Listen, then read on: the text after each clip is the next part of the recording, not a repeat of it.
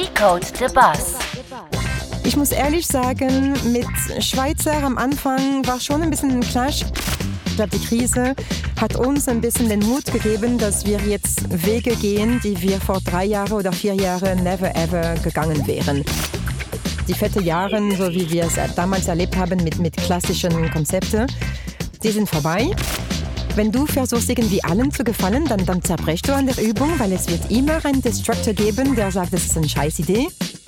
Decode the Bus. Willkommen bei Decode the Bass. Es ist 2022, wir sind zurück mit der zweiten Staffel. Wir wollen hinter die Kulissen blicken und tiefer hineinschauen in die Welt von Challengers, visionären Persönlichkeiten und Marketing-Spezialisten und Spezialistinnen.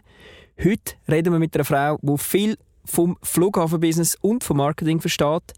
Ich darf Coralie Klaus Böker begrüßen. Sie ist Head of Marketing and Digital beim Flughafen Zürich. Wir wollen herausfinden, was Marketing für einen internationalen Reisehub bedeutet und wie der Flughafen Zürich mit der Krise in der Reisebranche umgeht.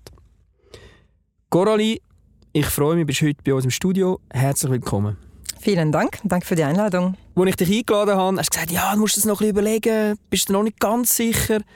Was hat dich am nervösesten gemacht, da ins Podcast-Studio zu kommen? Witzigerweise ist etwas, was ich als komplex betrachte, was aber für Schweizer ganz im Gegenteil betrachtet wird. Ich habe ein Riesenthema mit meinem französischen Akzent ähm, und da habe ich tatsächlich mir überlegt, oh scheiße, eine Stunde lang ein so intensiven französischen Akzent zuzuhören. Das ist aber ein bisschen, ein bisschen hart für die, für die Zuhörer. Das war mein erster Gedanke und dann hatte ich ein bisschen Angst, dass ich mich so verplappere und Sachen erzähle, die ich nicht erzählen darf. Das wäre zwar spannend, die Sachen zu hören, die du nicht erzählen darfst, aber ich habe genau das Gegenteil gedacht. Ich habe gedacht, sie hat so einen schönen französischen Akzent, das kann ja gar nicht schief gehen. Und darum meine erste Frage wäre, was macht Marketing für einen Flughafen spannend? Ja, es ist extrem vielfältig. Ähm, und deswegen ist es natürlich jeden Tag null Langeweile. Ich darf mit meinem Team ein wahnsinnig breites Spektrum von, von Themen betreuen, vom Commercial Marketing, wo wir schwerpunktmäßig Destination als, als ähm, Flughafen forcieren, über die Shopping Center. Auf der anderen Seite haben wir mit Corporate Marketing, wir sind Gralhüter von unseren Marke mit dem CICD. Wir haben eine Art von hausinterne Krea-Agentur, wo wir als Dienstleister für die ganzen Abteilungen vom Flughafen Zürich AG dienen. Was auch noch recht spannend ist, ist, dass wir auch für die Vermarktung von Werbe- und Promoflächen sind. Das heißt, wir bringen auch Ertrag in die Kasse. Normalerweise ist Marketing mehr bekannt für Geld ausgeben. Ähm, Flughafen ist natürlich ein sehr spannender Ort mit sehr hohen Frequenzen und auch spannende Zielgruppe. Und das ist natürlich für Marken sehr interessant, dass sie dort präsent sein möchten. Also das ist auch ein Fokus, was wir auch noch mit betreuen dürfen. Und last but not least natürlich das Thema Digital Digitalization, Customer Experience, wo wir natürlich da Fokus B2C, also Passagiere, Besucher und, und die Idee ist, wie können wir die Painpoints minimieren ähm, und, und das alles smoother, seamlessner ähm, machen, damit sie eine bessere Erfahrung haben. Also ihr macht in dem Fall nicht nur Marketing, sondern ihr macht auch Vermarktung mhm. vom, vom Flughafen selber. Du hast auch gesagt, ihr macht Destination Marketing. Kannst du schnell in ein paar Worte sagen, was das bedeutet, Destination Marketing? Das ist vielleicht für viele Leute so, was, was, was was heißt das genau? Das Destination Marketing war eigentlich die, die Positionierung, die wir neu ähm, aufgesetzt haben, ein Jahr vor Opening vom Circle, wo wir überlegt haben, jetzt kurz vom Opening, wie wollen wir uns positionieren, auch vom Branding her, was sind wir? Ähm, und da haben wir gesagt, wir wollen mehr als nur ein Flughafen sein. Und dass es letztendlich immer eine gute Idee ist, am Flughafen vorbeizukommen, egal in welcher Verfassung du bist, mit deinen Kindern als Ausflugsziel, Zuschauerterrasse, natürlich das ganze Shoppingcenter und, und, und. Und das ist das, was wir nennen als, als Destination, wo wir im Prinzip den, den Standort bewerben und und die Leute für, für, für uns bewegen können und dass sie zu uns kommen. Also ist eigentlich der Flughafen als Destination nicht nur für das da ist, du gehst dort hin und fliegst neu mit mhm. sondern dass du dort hingehst und etwas erlebst. Exakt. Wie lange bist du schon in deiner Position beim Flughafen Zürich? Ähm, knapp vier Jahre. Und was hast du vorher gemacht? Ich war beim Aurel Füssli. Ich war äh, Leiterin Marketing und Kommunikation bei Aurel Füssli für die äh, Buchhandlung, weil Aurel Füssli hat verschiedene Businessstränge. Ich war für die Bücher verantwortlich. Also hast du eigentlich auch dort schon ein bisschen gesehen, wie eine Art Destination Marketing im Sinne von, du gehst ja auch in, in ein Buch äh, Store und erlebst dort auch etwas. Genau, weil das war auch ein Teil von meiner Aufgabe, auch mit dem, dem äh, Rise vom, vom E-Commerce. Wie kriege ich es hin, dass die Leute in den Buchhandlungen noch reinkommen und stöbern, lesen und so weiter. Wie erreicht denn jetzt äh, ein Flughafen, wo ja logischerweise an einen fixen Standort gebunden ist, die digitale Zielgruppe? Ja, also wir versuchen sehr viel natürlich für die ähm, digitale Zielgruppe zu machen, hauptsächlich natürlich im Social-Media-Bereich.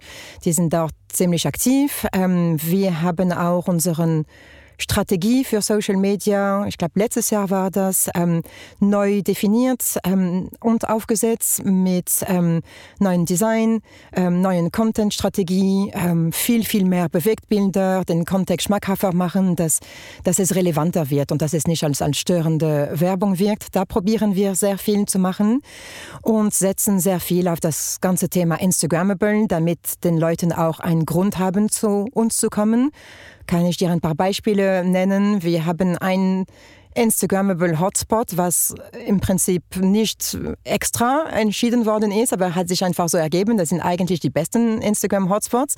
Das ist die unterirdische Verbindung vom, vom unseren Airport Shopping Richtung Circle. Wir nennen es auch intern auch Star Wars Tunnel. Und es gibt keinen Tag, wo ich da reinlaufe, um irgendwie zu unseren Headquarters zu gehen, wo ich nicht irgendwie ein, ein Fotoshooting erlebe von Youngsters, die sich da gerade in Szene setzen. Und das ist total spannend, wenn man im, im Instagram den, den Ort The Circle eingibt, zu sehen, was es da für crazy Posen gibt. Also das ist ein Thema, aber natürlich auch mit dem Circle haben wir einigen Instagrammable ähm, Akzente gesetzt mit unseren verschiedenen Bäumen auf dem Hauptplatz, die da auch immer wieder dann zum, zum Shooting Star auf Insta ähm, werden. Und das, das hilft uns natürlich auch, schmackhaft und, und, und spannend zu bleiben für diese Zielgruppe. Sehr nice. Also, wenn ich den den Star Wars Tunnel das erste Mal gesehen habe, ich gedacht, okay, da hat jemand wirklich smart mitdenkt, wie man das Instagrammable machen kann. Und äh, jetzt haben wir das aber auch herausgefunden, dass das nicht nur für das gemacht. Das war wirklich eine totale pragmatische Low-Key-Lösung, um zu sagen, wir brauchen eine, eine unterirdische Verbindung. Diesen Tunnel hat es schon gegeben und wir haben ihn einfach aufgepimpt mit LED-Lichter mhm. und, und es hat geklappt. Mhm. Super. Du hast vorher schon selber äh, ins Mund genommen, und zwar das Wort «The Circle». Ja, da müssen wir natürlich jetzt schon schnell darüber reden, was ganz genau ist ein Circle und ihr habt den eigentlich während Corona eröffnet, oder? Wie ist das so gewesen und was ist jetzt daraus geworden bisher? Mhm, also ich erzähle ganz kurz über den Circle, nutze auch gerne die Bühne, um vielleicht Misskonzeptionen auszuräumen. Perfekt. Wir kämpfen immer wieder gegen den, den Vorurteile oder nicht Vorurteile, aber dass die Leute das Gefühl haben, es ist ein Shoppingcenter. Und natürlich, wenn ich mit der Erwartung und mit dem Denken, es ist ein Shoppingcenter dahin gehe, gehe und sehe, dass es irgendwie zehn Retailer gibt, dann bin ich enttäuscht. Und es ist nicht ein Shopping Center. Das ist wirklich eine neue Adresse, die kreiert worden ist mit diesem Mixed-Usage-Konzept. Es war recht avantgarde. Das Circle-Konzept ist vor circa zwölf Jahren entwickelt worden. Und die Idee war, und das war wirklich vor alle Trends mit, dass das die Richtung vom, vom Retailer mehr Richtung Showroom gehen wird, Experiences ähm, und eben diesen Mixed Usage, wie wir sagen, mit Headquarters und Gesundheit und, und noch unseren Park, Kunst und so weiter und so fort. Und natürlich an, an Erdgeschossebene, also an Gasseebene, dass es auch noch mit Shopping animiert wird. Also das war die Idee. Das ist nach wie vor die Idee, die wir haben. Wir finden es sehr spannend. Es ist ein Wahnsinnspech, dass wir natürlich Bang in Corona-Zeiten aufgemacht haben. Musst ihr überlegen, wir haben im November aufgemacht und in Dezember hieß es, die Restaurants müssen schließen. Die Sonder Sonntag, also Sonntagsöffnungen, also wir sind zwar nicht betroffen, aber die ähm, Christmas Shopping waren verboten. also November 2020. Genau, mhm. und, und das ist natürlich der Super-GAU. Ähm, das heißt, wir müssen auch radikal umdenken mit unseren Marketingaktivitäten.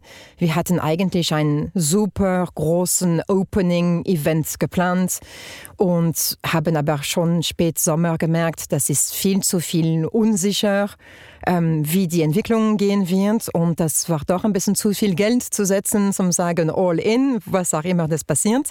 Also haben wir dann in Ende Sommer überlegt, nein, das machen wir doch kein Big Bang Opening.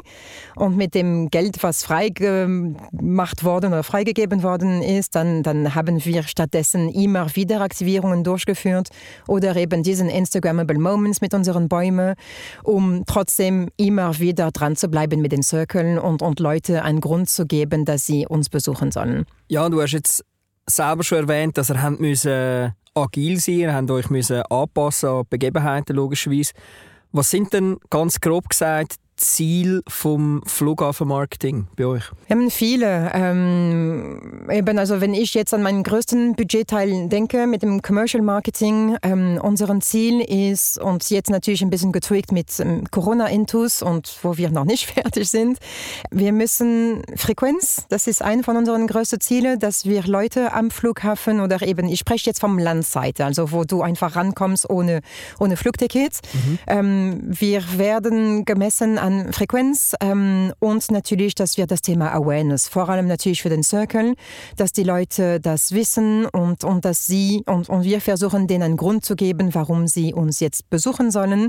Und das werden wir jetzt vermehrt mit, mit Events machen, damit wir immer dranbleiben und denen ein Reason Why geben, warum sie jetzt kommen und nicht erst in drei Monaten. Wie sieht dann eine typische Kundin bzw. ein Kunde vom Airport Zurich oder vom Flughafen Zürich aus?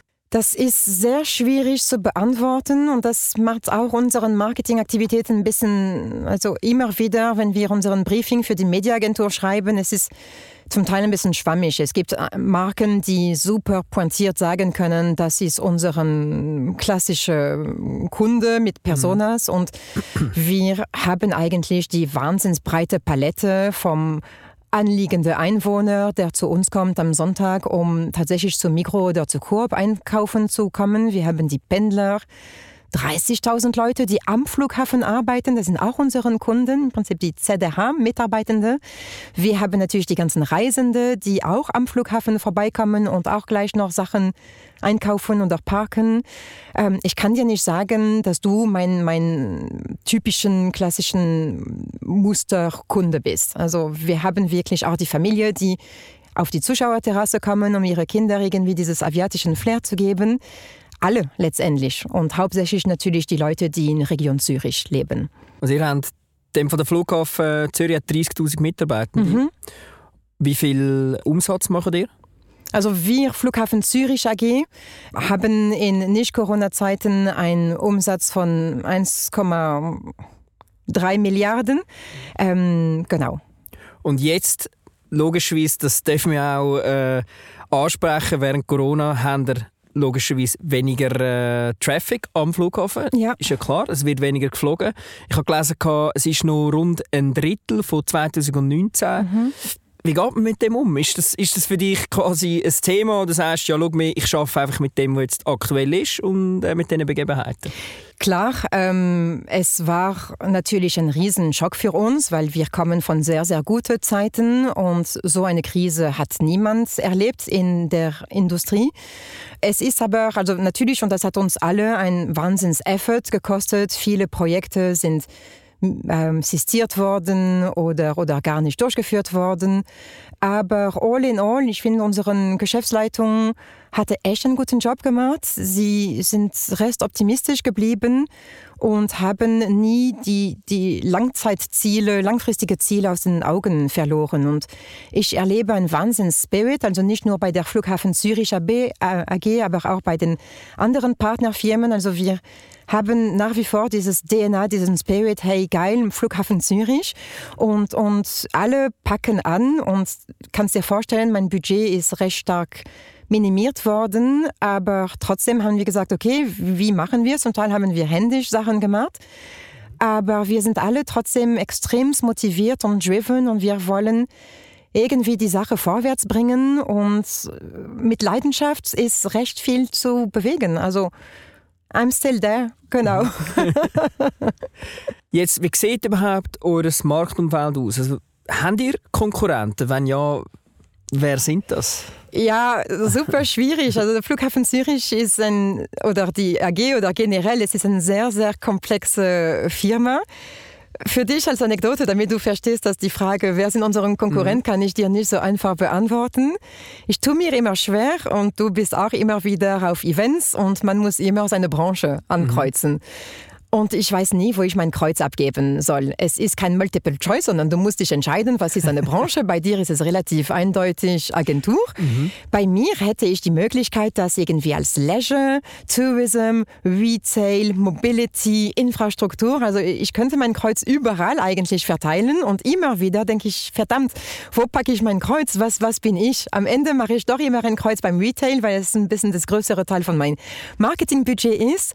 Aber mit diesen Anekdoten Anekdote siehst du, ich kann dir nicht sagen, unseren Konkurrenten sind Glattzentrum und City. Das ist wahr für wenn wir das auf Shopping Center Ebene betrachten.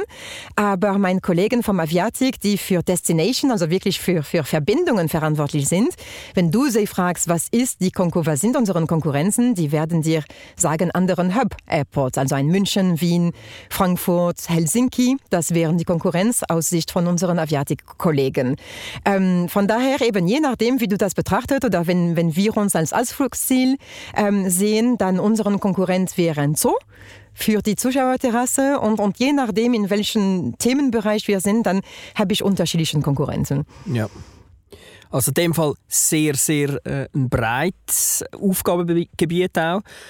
Dann wäre es noch spannend, äh, so ein bisschen zu hören, was sind denn so die Main Tasks von einer CMO bei, äh, bei Flughafen Zürich? Ja, also meine Haupttätigkeit ist eigentlich das Terrain vorzubereiten, damit mein Team richtig gut arbeiten kann. Das heißt, ich mache weniger produktiv mit meinem Team, wie du dir vorstellen kannst, ähm, habe sehr viele Meetings, Steerings und was ich mache, sind sehr, sehr viele interne Verkaufsgespräche, Lobbyarbeit, wie ich das nenne, wo ich letztendlich, weil du dir vorstellen kannst, Marketing und Digital von, von Natur aus, bringen wir immer wieder Schnapsideen und diesen Ideen sind am Flughafen vielleicht ein bisschen schwieriger umzusetzen umzusetzen, als in einem normaleren, einfachen Umfeld umzusetzen. Und um das zu machen, dann muss ich recht viele Gespräche sondieren, vorbereiten, Sensibilisierung machen, damit Leute uns sagen, okay, na gut, können wir testen und ich helfe dir, damit es tatsächlich funktioniert. Und ich gebe dir ein Beispiel, mhm. damit es für dich ein bisschen greifbarer ist.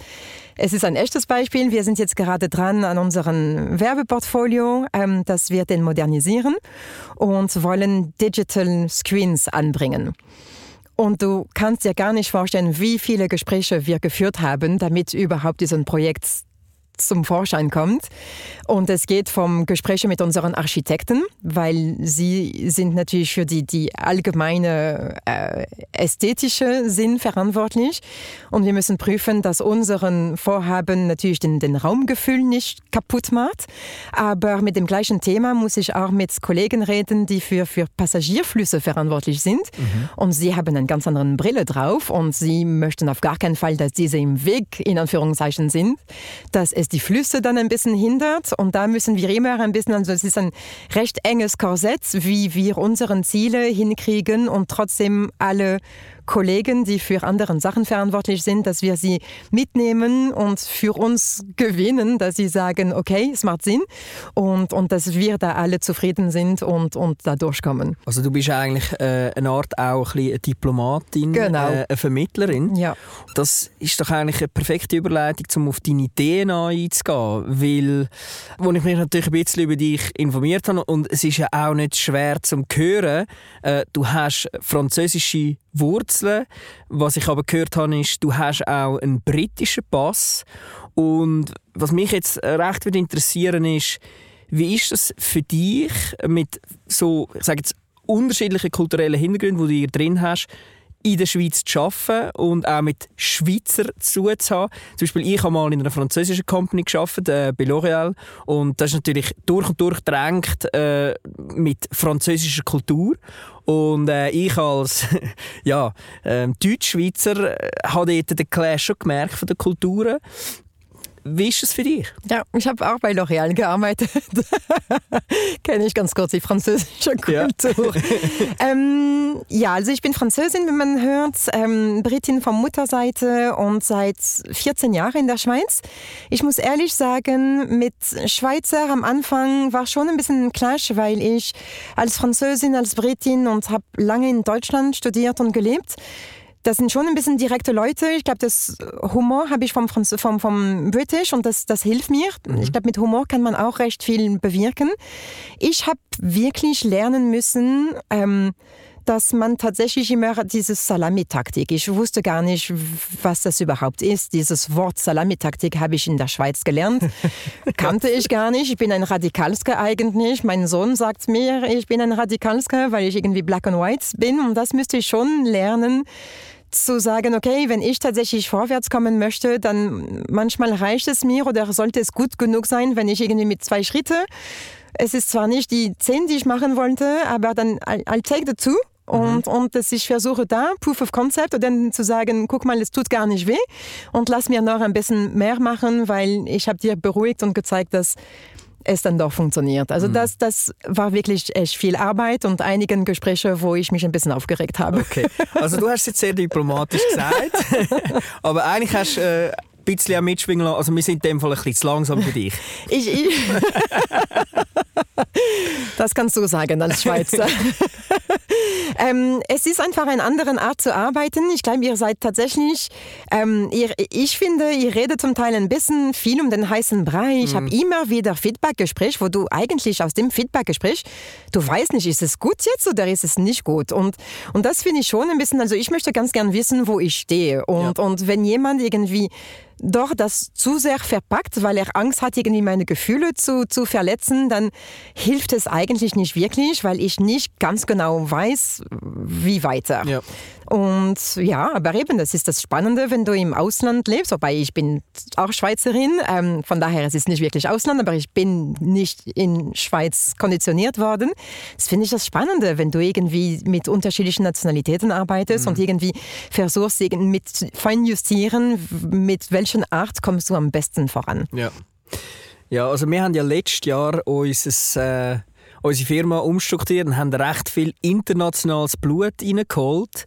Portugal, Österreich, Deutschland, China und ich habe mir schon jetzt auch mehrmals sagen lassen dürfen von meinen Mitarbeitern, Mitarbeiterinnen, dass äh, teilweise ist es schon ein bisschen schwierig, äh, uns irgendwie mal ein klares Feedback zu geben, Schweizer, weil er immer so von den Kopf gestoßen ist. genau. Und ähm, ich finde es cool, wenn sie das mir so sagen und äh, dann weiß ich auch so, okay, wenn sie mir das so direkt sagt, dann, äh, dann weiß sie, was sie, was sie, was sie damit meint ja. und wie sie es meint. Wie motivierst du dann deine Mitarbeiter? Ja, also ich bin hardworking. Ich glaube, du spürst, dass ich recht driven bin und leidenschaftlich. Und ich, ich glaube, das hilft, wenn du natürlich als, als kein lahme Ente als Vorgesetzte hast. Ich glaube, dass das äh, kann man, also das ist diese Ansteckungsgefahr im positiven Sinn. Mhm. Ich verlange ziemlich viel von meinem Team. Also ich bin nicht irgendwie so Kuschelchefin, wo ich sage 9 to 5, easy und Business as usual und in der Komfortzone bleiben aber dafür haben sie recht breite ähm, Spielraum, wo sie sich da äh, austesten können. Ähm, Fehlerkultur versuche ich da ähm, einzuräumen. Oder sagt man das so, dass das wird mhm. Trial and Error, weil immer wieder im Marketing und Digital, du, du weißt es nicht, bis du es eigentlich getestet hast. Und immer wieder probieren wir solche Sachen zu machen, weil wenn du es nicht testest, dann eben weißt du es nicht.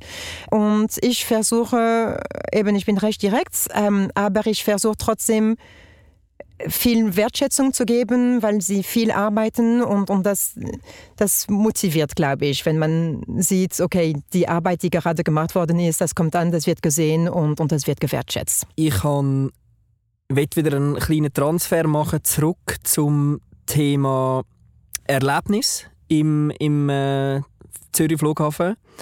Ich habe da etwas gesehen, also etwas gesehen ist ein bisschen untertrieben. Es ist eigentlich ein bisschen überall geschrieben worden darüber. Und zwar über eure Kollaboration mit Heiß Nobiety. Und das habe ich äh, sehr spannend gefunden. Das hat mich natürlich auch sehr interessiert, was genau da Gedanken dahinter sind. Vielleicht ganz kurz als, als Hintergrund. Ihr habt ja einen, eigentlich einen neuen Store aufgemacht, so wie ein Concept Store bei euch am Flughafen, in Zusammenarbeit mit Heiß Nobeiti. Und Heiß Nobeiti ist ja ursprünglich gegründet worden von einem Schweizer. Und sie sind eigentlich wie so spezialisiert darauf, ähm, wenn man das in so kurze Worte kann fassen, eigentlich so New Generation of Lux Luxury Consumers eigentlich so wie an, an Ort zu bringen oder Erlebnis zu bieten für die New Generation of äh, Luxuskonsumenten, sagen wir es so.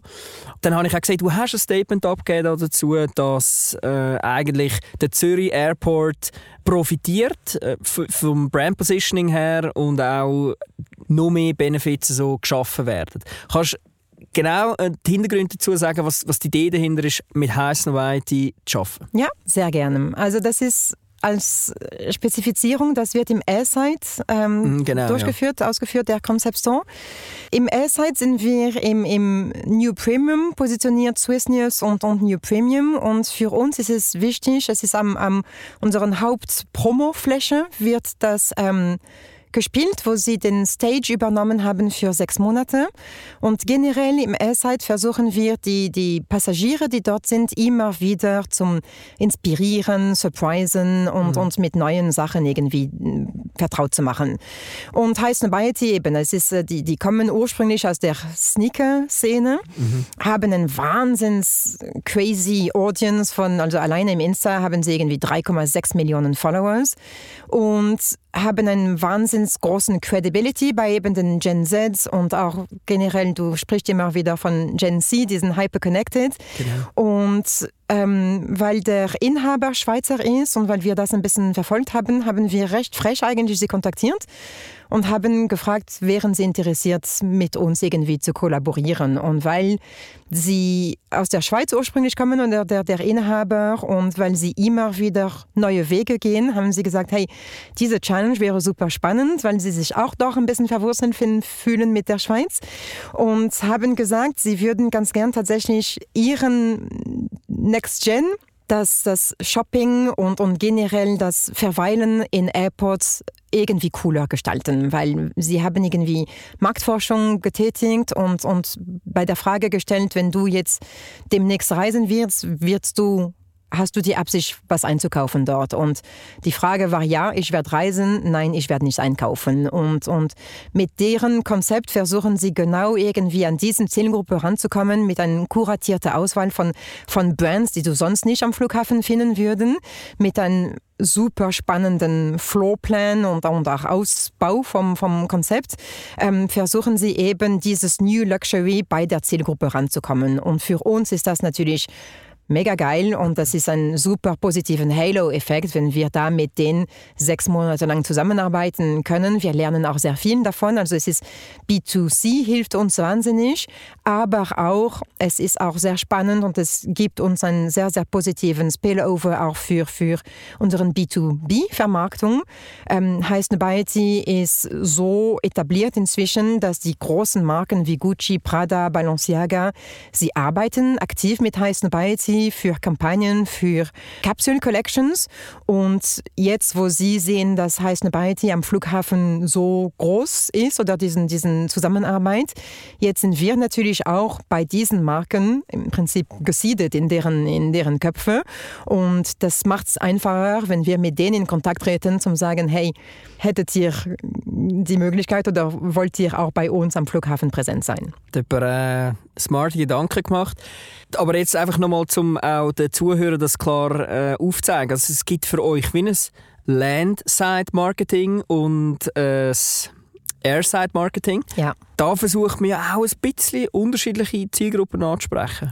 Ja, also Airside-Marketing muss dir überlegen, da kann ich nur ab dem Moment, wo die Leute im Airside ran da sind, mhm. erst da kann ich natürlich agieren. Das heißt, die, die Vorarbeit, ein Flugticket zu kaufen, das müssen die Airlines machen oder die, die Reiseveranstaltung oder die Reiseanbieter, dass, dass du das Gefühl hast, jetzt muss ich nach San Francisco gehen. Mhm. Ähm, und erst wenn du tatsächlich an diesen Bereich betrittst, dann kann ich da arbeiten und dir sagen, deine Reise beginnt jetzt und nicht erst, wenn du in San Francisco angekommen bist die irgendwie das so gut machen, dass du Champagne trinken möchtest und, und irgendwie verweilen, einkaufen und so weiter und so fort. Und im Landside, da kann jeder eigentlich rankommen und das ist viel mehr eigentlich auf Convenience gesetzt und Frequenz und, und Pendler und ja, und diesen Ausflugsziel, dass man immer wieder schnell erleben als im Airside Center, wo wir einfach mehr Zeit nehmen mhm uns was gönnen. Macht aber das Marketing auch nicht einfacher, Nein, definitiv nicht. Wenn du jetzt etwas dir könntest wünschen und du sagst, jetzt auf der Landside, wo wir vielleicht noch nicht haben, Flughafen. Gibt es da etwas, wo du sagst, ja, das, das wäre cool, wenn wir das irgendwie hätten, dass wir doch noch ein bisschen die Experience noch mehr steigern also ja, ich hätte gerne tatsächlich, ähm, ich vergesse immer den Namen von der Marke, diese japanische Marke, die ähm, Roger Federer endorsed hat. Mhm. Hilf mir. Ja, äh, Uniqlo. Ne? Ja, genau. Uniqlo. Das fände ich ja. natürlich super, wenn wir Uniqlo am Flughafen ja. hätten, weil das würde so dermaßen ziehen, dass die Leute, das wäre ein Destination in sich, dass die Leute kommen würden. Aber sie wollen gar nicht in die Schweiz kommen, von daher ähm, ein Wunsch weniger. Ich ich ja, glaube, vielleicht, vielleicht können wir es ja schon machen. Ja, also. Wäre der First Destination, oder? Ich glaube, wir sind recht gut ausgerüstet, um, um dieses Destination ins Leben zu, zu bringen. Und was wir jetzt noch mehr machen werden, ist das Thema Eventisierung ähm, mit einem Streetfood Festival oder das Thema mit, mit Musik. Wir haben gestartet jetzt mit dem Zauberpark im, im Winter. Mhm. Ich weiß nicht, ob du das mitbekommen ja, hast, sicher. mit den coolen Dudes vom Zauberwald vom Lenzer Heide. Mhm. Ähm, und ich glaube, da würde ich ganz gerne weiter in der Richtung gehen.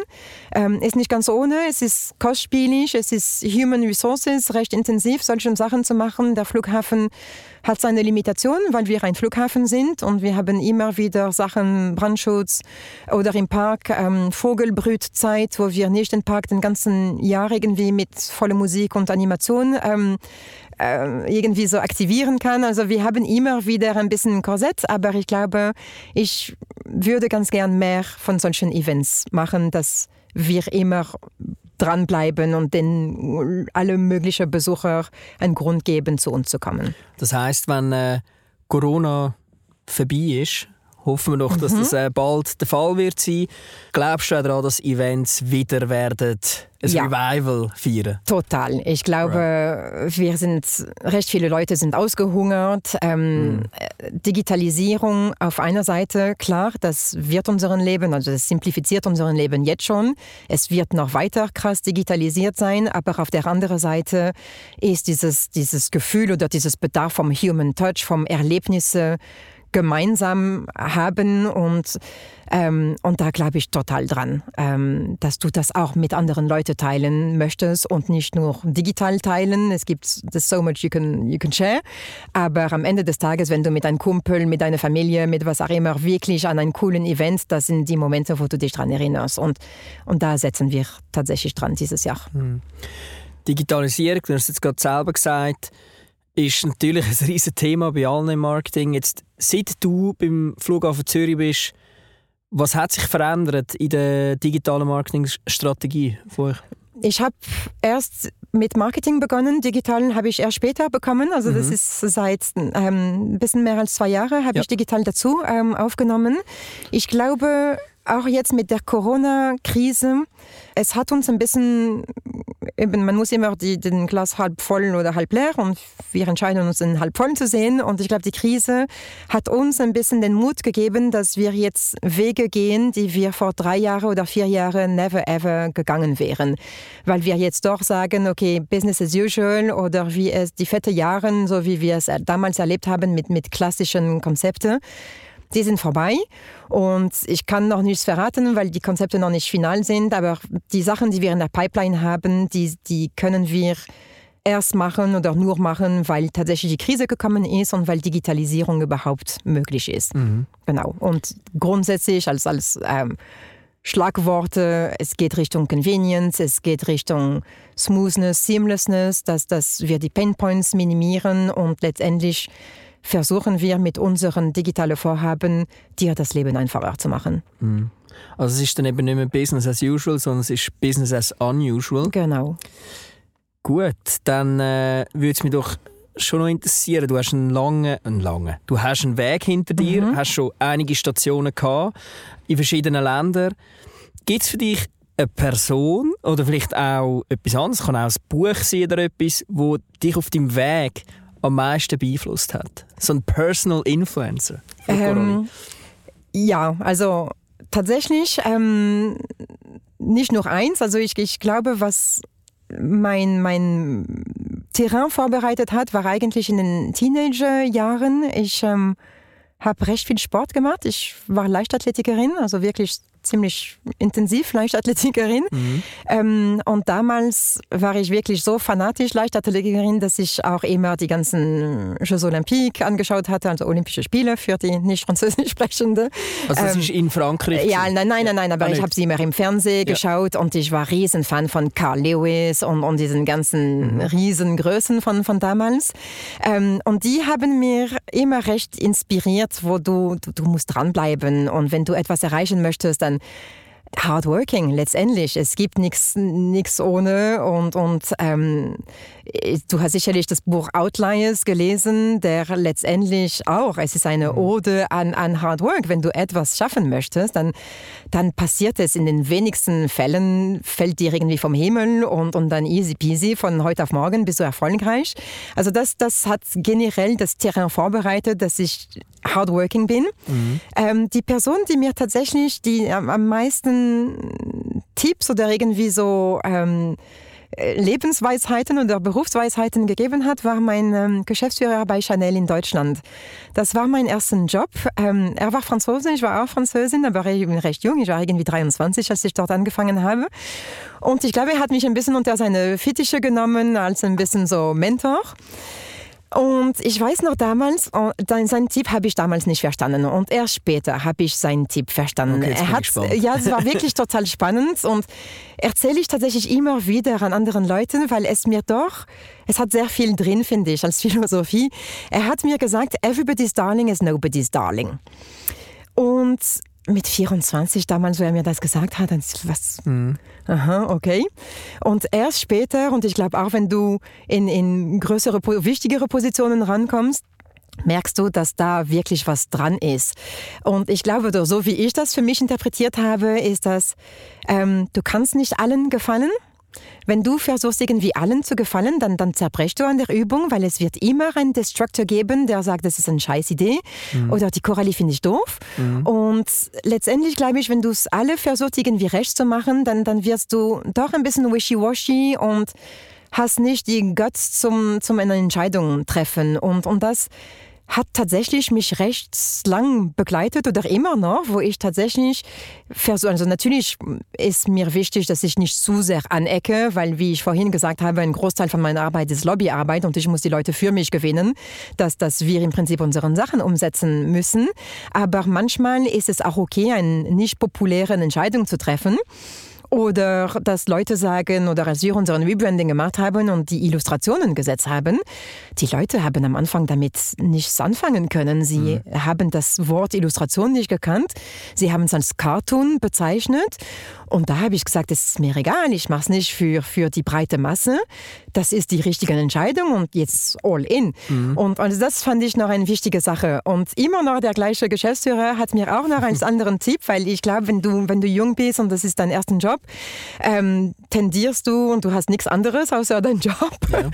ähm, habe ich sehr viel gearbeitet und du willst keine Schwäche zeigen. Und da hat er mir gesagt, Coralie, das ist eigentlich ein Zeichen von Größe, wenn du tatsächlich die Hand hochhebst und sagen, hey, du weißt nicht weiter. Und das Know-how hast du nicht und I need your help, um tatsächlich die Sache über die Bühne zu bringen.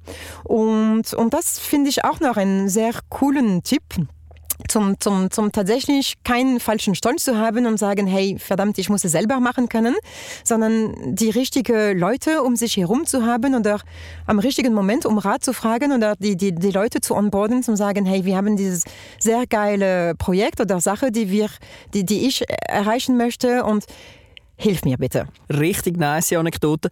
Was ich gerade habe, ist, wenn ich mir jetzt so vorstelle, ich, ich wäre ein Mitarbeiter von dir, und du würdest mir die, die News kommunizieren, einen kleinen Vorteil hast du ja schon. Mit deinem Dialekt. es kommt einfach ein bisschen charmanter rüber, rüber als wenn es äh, jemand anders kommuniziert. Äh, aber, ich oft, ja. also auch so ein Natural Advantage, aber äh, das, ist nur, das macht natürlich nur einen kleinen Teil aus, logischerweise. Äh, was sind deine persönlichen Ziele? Gibt es irgendwie etwas, was du sagst, will ich noch erreichen? Ähm ich, ja, also persönliche Ziele. Das heißt wirklich nicht vom Ich in meine Position im Flughafen, sondern. Das darfst du ganz selber entscheiden. Du kannst auch etwas komplett Persönliches, das irgendwie noch willst, äh, weiß auch nicht, äh, Safari machen in äh, Botswana? Nein, ich weiß es nicht. Nein, ähm, ich würde tatsächlich gern für meine persönlichen Ziele ein bisschen gelassener werden. Mein, mein Sohn und eben er wird elf und das ist diese Präpubertät, wo er immer mhm. sagt, die, die, benutzen immer das Wort chillaxen und er sagt mhm. immer, hey, chillax, Mom. und, und das versuche ich tatsächlich auf, auf persönlicher Ebene. Ich glaube, das, das tut generell gut, ein bisschen, ein bisschen senner zu sein. Ähm, das, das ist tatsächlich mein Ziel. Es klingt überhaupt nicht äh, ambitioniert, ähm, aber für Leute wie ich, das ist schon nicht ganz ohne. Ja, das ähm, genau. verstehe ich. Ja. Ich glaube, du schaffst es. ähm, wir sind am Ende von dem Podcast. Mega inspirierend gewesen. Haben wir sonst noch etwas zum zusammen besprechen? Ähm, ja, also ich, ich, ich fand es super spannend. Danke, dass ich die, die, die Chance hatte, so etwas zu machen. Da bin ich auch aus meiner Komfortzone rausgekommen. Ähm, du sagst, es ist eine Chance oder eine, eine positive Sache, eben einen französischen Akzent zu haben. Ich, ich sehe es immer ein bisschen, das ist ein Komplex von mir. Von daher äh, äh gut, dass ich das gemacht habe und ich bin jetzt gespannt, wie sich das hört. ja, also ich glaube, das finden alle so oder empfinden wahrscheinlich die meisten so wie ich oder ich würde jetzt mal sagen alle äh, sehr sehr charmant, weil wir wissen ja, dass du einen anderen Background hast und dass du kannst in in einer Welt arbeiten, wo alle Schweizerdeutsch reden, ja. das ist schon die. ziemlich äh, bedeutet schon ein bisschen Respekt. Die Salami-Taktik, denkt man. das ist äh, Salami-Taktik ist wirklich so ein richtig Schweizer, Schweizer Wort. Ähm, Nein, danke vielmals. Bist, äh, bist da gewesen bei Code Bass und bis zum nächsten Mal. Vielen Dank, merci. Ciao, ciao. ciao. Jim und Jim Podcast. Decode the Bass. Yeah.